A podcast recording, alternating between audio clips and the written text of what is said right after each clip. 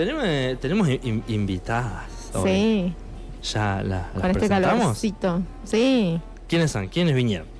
Eh, vino eh, Ana Laura Berraud, ¿está bien pronunciado?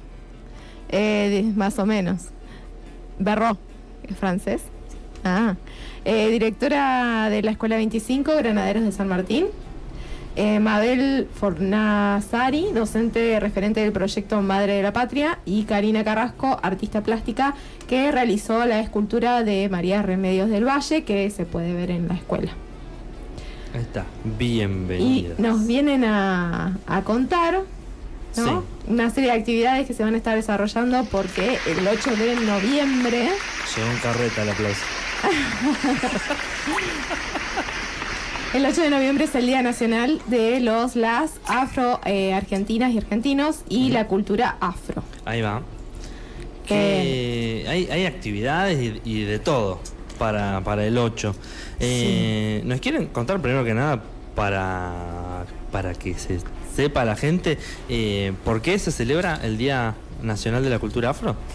Ese día eh, en realidad es una conmemoración que tiene que ver con la muerte de María Remedios del Valle, la madre de la patria es, eh, tiene que ver con, ese acontecimiento, eh, la conmemoración del Día de los Afroargentinos, las Afroargentinas y la cultura afro.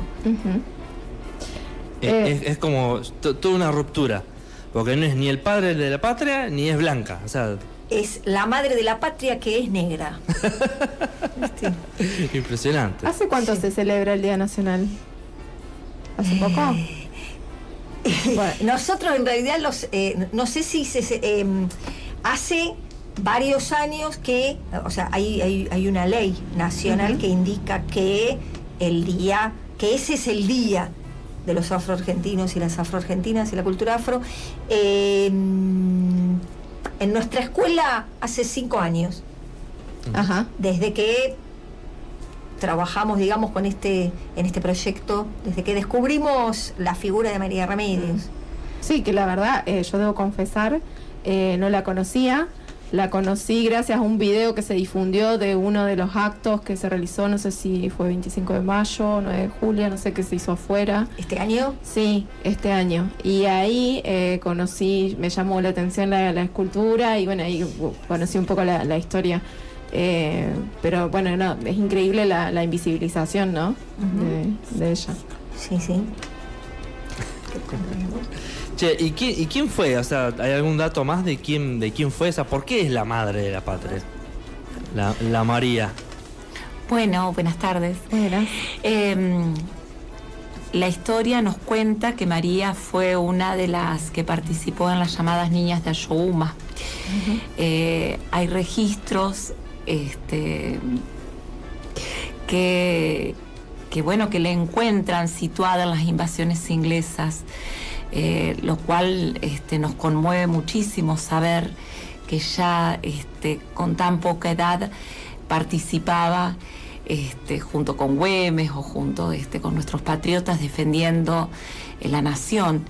Después ella acompaña a Belgrano eh, y también justamente es reconocida por, Belgrano como capitana del ejército por, por todo lo que significó su trabajo en el campo de batalla. No solamente atendía a los enfermos con amor, sino que también este, le tocó ser en algún momento espía, por lo cual le, le significó estar en capilla. Este, le eh, perdió a su esposo, perdió a sus hijos biológicos y otro del corazón, o sea, eh, una mujer que, que a lo largo de toda su historia, a la medida que la hemos ido estudiando, vemos que ha sufrido y ha llegado a anciana sin ser reconocida. Es el general Viamonte quien este, la ve mendigando en las calles de Buenos Aires, vendiendo tortas fritas para poder comprarse eh, carne porque no la alcanzaba con lo que tenía, con la pensión. Y bueno, y en ese reconocimiento, este, ya con ochenta y pico de años este, fallece. Entonces, este, realmente eh, llevarla a las aulas es, eh, eh, fue, digamos, este, un, una reivindicación, ¿no? Porque hoy con los nenes mirábamos un video y la veíamos en Paca Paca, a ella como protagonista. Y me acuerdo que en su momento escribía Paca Paca pidiéndoles que, que, la tuvieran en cuenta, ¿no? Y, en ese video que, hoy mirábamos con los chicos, en este caso de sexto, pero que lo vio toda la escuela, eh, con las docentes que organizaron este, la conmemoración de estos días, digamos así, eh, deja la idea de que es una semilla y que la semilla es la que debe germinar. Entonces yo les llevaba esta reflexión, les decía, miren qué lindo saber que una semillita de esas estuvo acá en Santa Rosa, cuando empezamos de a poquito y que en aquella época, cuando hicimos este, un trabajo de campo, nadie la reconocía. Decían María Remedios de Escalada, las ah. familias en las que estamos no tenían conocimiento de quién era. Y fuimos viendo como de a poquito este, se le empezó a visibilizar pedimos que, en realidad se la reconozca como la madre de la patria. Faltaría dar ese gran paso que todavía como argentinos eh, nos faltaría dar, el reconocimiento de nombrarla la madre de la patria. Bueno, un proceso similar que tuvo también Juana Zurduy, ¿no? También yo la conocí en la universidad, imagínense el grado de, invisibilización. Eh, bueno, el Consejo Deliberante eh, les reconoció el proyecto, ¿no? Este, este, que están llevando adelante. ¿Qué, recepción ah, están teniendo de los alumnos? Eh, y, bueno, primero, ¿cómo, cómo, cómo nace el proyecto? ¿Por qué? ¿Cómo se les ocurre? Y, bueno, nada, ¿cómo lo trabajan con, con los estudiantes? El proyecto nace como un trabajo de feria de ciencias escolar eh, a cargo de Mabel Fornazari, con sus alumnos de sexto grado. Em, y, finalizando ese, proyecto que se llamaba Heroínas en las Sombras, donde aparece la figura de María Remedios, em, ella nos pide si existía la posibilidad de, cerrar el proyecto con una escultura. Y bueno, jugado. O sea, interesante. O sea, era un eh, trabajo. Pero un trabajo... tiene, tiene un, motivo, ¿no? Eh, había llevado yo el libro de Felipe Piña al, aula y había estado conversando con los alumnos y habíamos empezado a leer de las mujeres invisibilizadas en la historia y ahí Felipe Piña dice, este, y María Remedios del Valle, que no se las enseña en las escuelas primarias, debería ser enseñada en las escuelas. Y entonces, claro, entonces ahí como que e, ese fue el puntapié inicial, como que nos hizo, ¿cómo? Tiene razón, nos enseña y quién es y quién fue.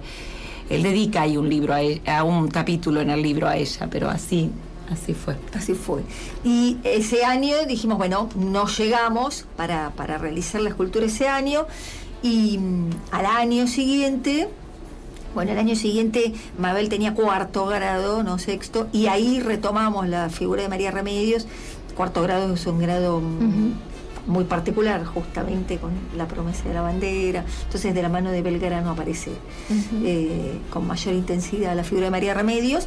Y ahí dijimos, bueno, todo este año está eh, proyectado a la, a, la, a la elaboración de la escultura. Y ahí empezamos a buscar escultor. Y mientras buscábamos escultor, encontramos escultora, lo cual nos pareció eh, mucho más significativo. Así que, y ahora la vamos a dejar hablar a la escultora. Buenas tardes. Buenas. ¿Vos la eh, conocías? No, ah, no. En realidad, eh, cuando me convocan o cuando me dicen, ¿te gustaría? Sí, obvio que me gustaría. Y bueno, empecé a buscar información, había muy poca, en ese momento fue en el 2018, principio de 2018. Y y empecé a, entrar en el tema. Creo que más información me dieron en la reunión las maestras que saben tanto y que por ahí me, fueron mandando imágenes de, cómo podría llegar a ser la escultura. Eh, en esa reunión había varias eh, artistas eh, también que se, se, agruparon con nosotros y em, bueno, recuerdo que propuse con un material, de qué material hacerlo y también propuse de que la imagen saliera de los alumnos. Así que, podríamos en la, en la, jornada que ellos tuvieran la posibilidad de, que los, alumnos pudieran dibujar o, o, poner en imagen lo que ellos creían de María Remedios, eh, se hizo una ¿qué fue? Sí, se hizo este un encuentro con las familias y ahí ellos, eh, diferentes familias, con sus hijos dibujaron bocetos. Eh, que fueron los primeros bocetos que todavía los tenemos. ¿Hay este, imágenes de ella? no hay imágenes. habíamos investigado que un busto de ella se había eh, realizado en, no me recuerdo ahora en este momento si era en Entre Ríos o en Misiones, habíamos visto, pero imágenes de ella este, no, nunca encontramos. Este, así que Claro, quedaba. Es que no, porque seguramente mujer, pobre, ¿quién iba a retratar a, a, una mujer de esa época, como otras mujeres olvidadas? Este, pero bueno, salió de. Del grupo de alumnos, este, la mayoría pensó en, que tuviera el traje de capitana, eh, que tuviera una pollera y que tuviera, eh, no sé, o, el color celeste de la bandera. Y bueno, de ahí salió la imagen de María Remedios. Eh, empezamos a pensar en qué material hacerlo. Yo propuse la pasta autofraguante que es de Fernández Chiti, eh, se hace con una estructura de hierro interna y después se trabaja con cemento y arcilla para poder modelar. Eh, la realizamos en el 2018, la terminamos y la inauguramos el 10 de diciembre del 2018 y en el 2020 eh, nuestra escultura sufre un atentado, un atentado vandalismo. Eh, Se había dañado la, cabeza. ¿no? En realidad le intentaron sacar la cabeza, cosa que no se pudo porque estaba la, la estructura de, no lo hierro, dijiste, ¿no? De hierro no lo permitió. Claro. ¿Y, por qué eh, creen que fue eso? ¿Fue algún joda o muy dirigido? La verdad que no, no, nunca lo pudimos comprobar. No, no, no. No sabemos si fue casual, si fue podemos hacer varias lecturas. La verdad es que, justo, bueno, qué sé yo. Fue, un mensaje fuerte. O sea, lo podríamos interpretar desde varios lugares, ¿no? Querer arrancarle la cabeza a, ese símbolo que de una mujer querer, por querer visibilizar. Sí, seguro que a, muchos les molesta bastante. Eh, a muchos, sí, sí, sí, sí. sí. También puede haber sido en joda, pero bueno. Y nos, no, y nos lo han expresado. Ah, se lo han hecho llegar. Sí. Ajá. Sí, sí. Mira. Sí. Em, ¿Y qué han, o sea, cómo lo han manejado, digamos, esas situaciones?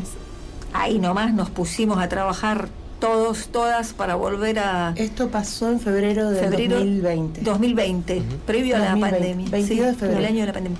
Sí. Y así que más o menos en 15, 20 días había que armarla de vuelta porque empezaban las clases. A mí me desesperaba que los chicos llegaran a la escuela y se encontraran con eso roto. Así que eh, con mucha ayuda, con mucha gente, eh, amiga, colegas, este, gente que que aportaba ideas, que aportaba fuerza, trabajo, eh, trabajo eh, nos pusimos y la pudimos volver a realizar. Increíble, o sea, contrario a lo que se pretende, generan más ganas, digamos. y quedó más linda y más fuerte que antes. Quedó más fuerte. Y generó difusión. Y generó difusión. Todo lo contrario generó. Se fortaleció ella en su estructura. Se fortaleció. La, María Remedio llegó a todos lados. Eh, es la única, yo lo que leí era que es la única estatua a nivel nacional. En realidad es la primera, ahora ya no sabemos si. Ahora ya no ah, Porque en el 2020, 2020 sacan un eh, concurso a nivel nacional para realizar supuestamente la primera escultura. Nosotros no podíamos participar con esta porque ya estaba hecha. En realidad es un concurso donde vos tenés que ah. presentar modelo. un modelo. Bueno. Eh, nosotros ya la teníamos hecha. Todo en relación a María Remedios. ¿eh? Era. Una escultura, una fotografía, una pintura. Y lo que no estaba era el libro, que también en ese Una canción. La canción. Poema. Y, y bueno, después era un, una pintura, sí, un retrato. ¿Y eso en qué quedó? Eh, Sí, hubo un ganador a nivel nacional y la y la escultura fue realizada, o sea, la, la ganadora se la, ubicó en... La escultura que ganó es una escultura hecha en, en 3D, con ahora con esto, eh, con la computadora. Es una escultura que mide un metro setenta pero hace este año, hace más o menos un mes y medio, también la vandalizaron. Al ser de plástico la prendieron fuego, ah. quedó solamente la estructura de hierro.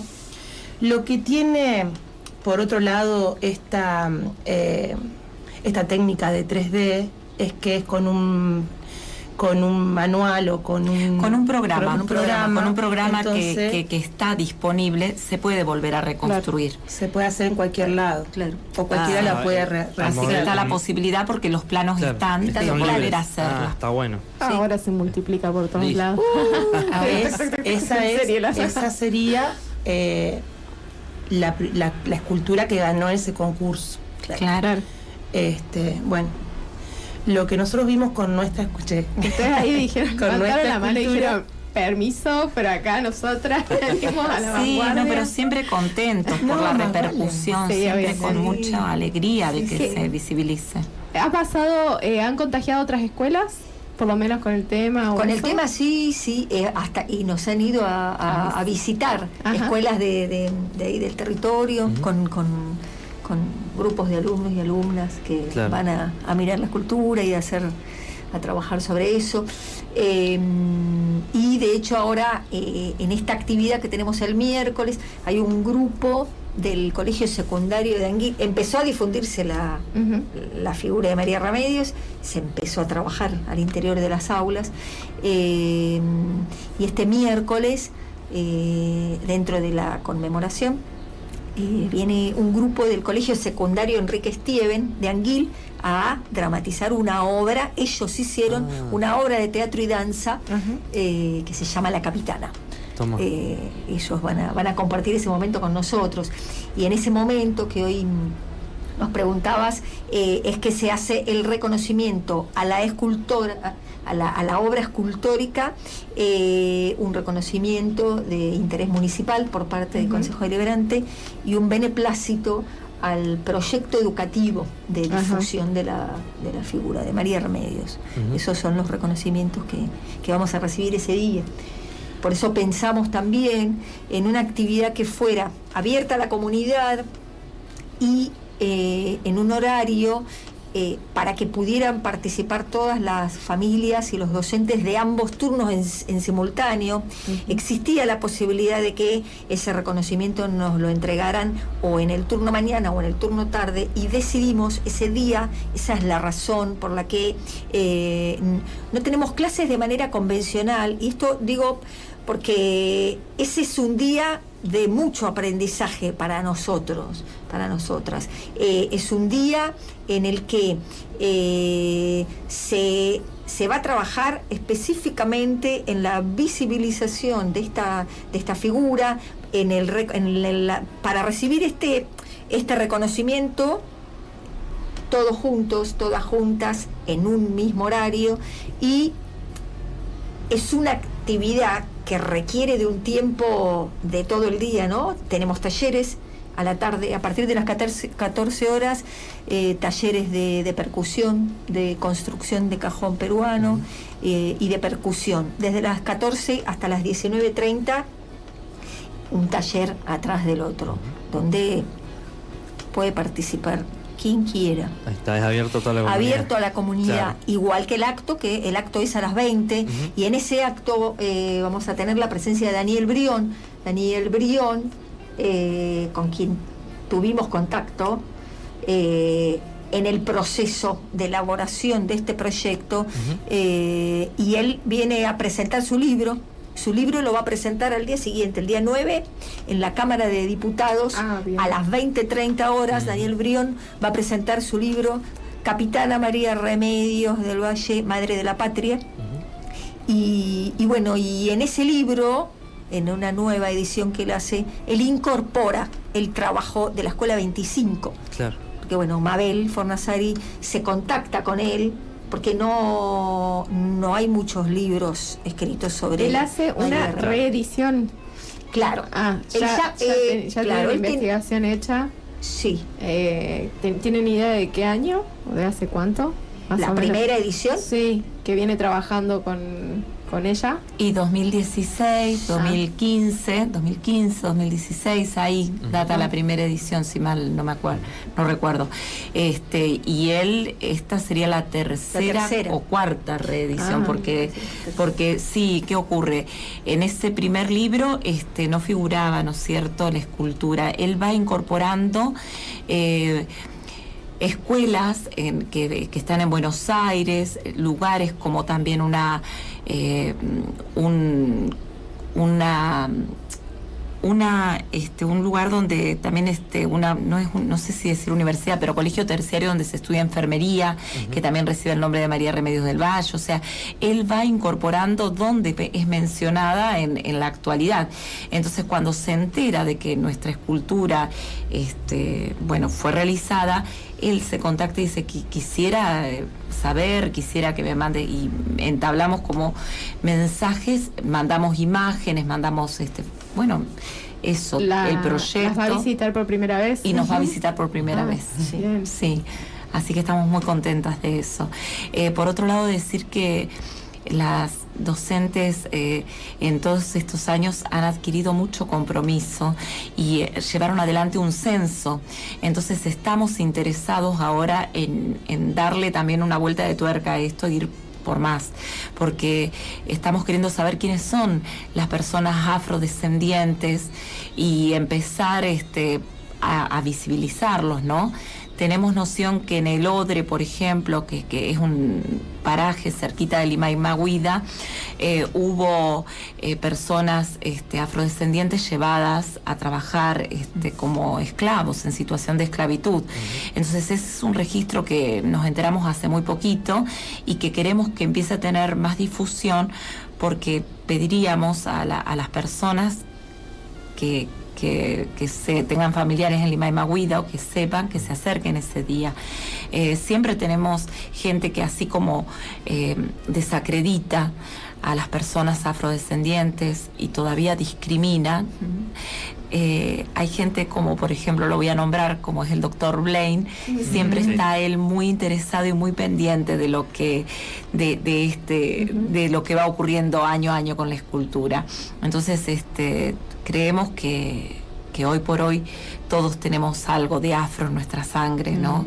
Eh, que, no podemos este, evidenciar este, tal vez con el color de piel, pero que nuestros genes está. Se supone que la humanidad empezó ahí, ¿o no? Se empezó claro, claro. Ah, hablando, hablando un poco de eso también que nombraste el censo y el año pasado se, se incluyó a, Sí, sí, sí. Se podía tildar si era, si te sentías de, de alguna eh, no me sale, eh, de algún pueblo originario de acá o si también... O, eras afrodescendiente, sí. ¿De eso tienen algún dato de eso ya o todavía no hay nada? No, todavía no. Sí sabemos que en esa oportunidad, antes del censo, vino eh, a través del INADI Federico Pita, que es el presidente de la Comisión Afroargentina, vino a trabajar con INADI eh, en el armado ¿no? de, ese, de, ese censo y eh, y nos visitó. Eh, Federico Pita se enteró, eh, le llegó la, la, la, información de que en la escuela teníamos esa escultura y él se acercó a conversar con nuestros alumnos y nuestras alumnas y bueno y, agradecernos personalmente por ser afrodescendiente.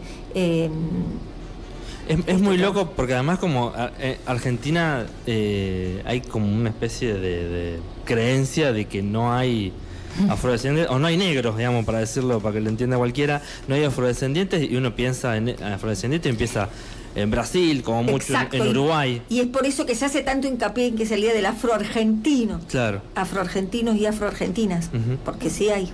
Sí, hay un montón. Hay que mirar bien nada más. Sí, sí, sí. yo creo que Córdoba, por ejemplo, es una población donde seguramente hay muchísima eh, carga genética, digamos, de esa, esa parte, ¿no? Después ha ido como mezclando, obviamente, todo. Tal cual, tal cual. Pero Sí. En algún momento le he llevado a los alumnos los testimonios de esos presidentes blancos de ojos celestes que no reconocen la negritud en nuestro pueblo, ¿no? Porque es ignorancia en definitiva.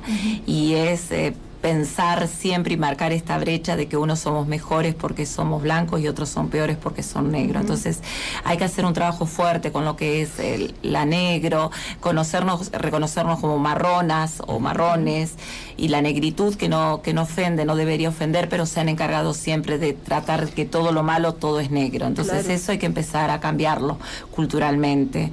¿No? Y bueno, y la identidad eh, en las aulas este, se forja trabajando con eso día a día. Claro, claro, claro. Eh, en esta en estas actividades del día miércoles también vamos a tener eh, dentro de estos talleres nos, nos van a acompañar artistas de nuestra localidad en este caso Franco Ramos, eh, que es el Tunta, el luthier de percusión y percusionista conocido.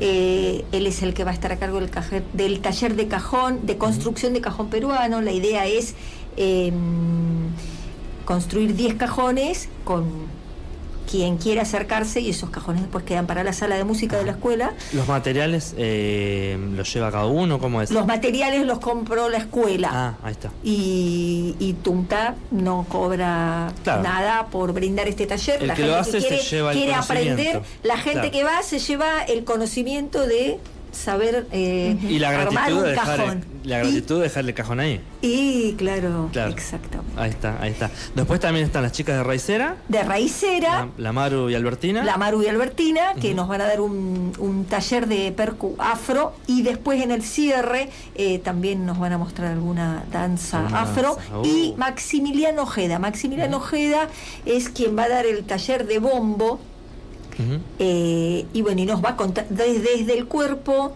¿no? Eh, en ese taller se van a fusionar algunas cuestiones eh, de, percusión desde el cuerpo, ah. con cajones, con bombo, desde lo folclórico y él ahí va a explicar la raíz ¿no? que tiene, la, por ejemplo, la chacarera, entre otros, tiene su origen afro. Y él Además, él es afrodescendiente. Él cuando mm, hace unos meses atrás, él vino a dar un taller de bombo, eh, también de la mano del Tumta. Eh, ahí nos encontramos, yo fui a participar de ese taller y ahí nos conocimos y, y, bueno, y él, nada, nos contamos este proyecto y él, él me dijo, si hacen algo para el 8, yo quiero venir. Ahí está. Así que, bueno, acá está Maxi acompañándonos. Bueno, buenísimo, buenísimo. Felicitaciones por, por eh, poder llevar a cabo todo esto, que sin duda va a, generar más revuelo todavía. che, bueno, ¿quieren repasarnos entonces eh, día, hora y lugar de las actividades del miércoles 8? Sí, miércoles 8 a las 14 horas empieza el primer taller, de 14 a 16.30, taller de construcción de cajones peruanos, de 16.30 a 18.30, taller de eh, bombo y rítmica, y de 18.30 a 19.30, taller de percu afro. A las 20, el acto con el cierre de los talleres, eh, la entrega del reconocimiento, la presencia de Daniel Brión y eh, la escuela, el colegio secundario Enrique Steven de la localidad de Enguil. Ahí está. ¿Tienen eh, algunas, para dejar un contacto o redes que la gente pueda acercarse y preguntar? Contactos en, los flyers que están circulando, ahí hay un par de contactos, el contacto de la escuela, hay un teléfono celular. Y, por ahí. Por ahí. bueno, buenísimo. Che, bueno, muchas gracias por, por, haber venido, por acercarse. Eh, ¿Algo más que les quieras preguntar? No, muchas gracias, chicas. Felicitaciones por el trabajo. La verdad que eh, está bueno. Es admirable.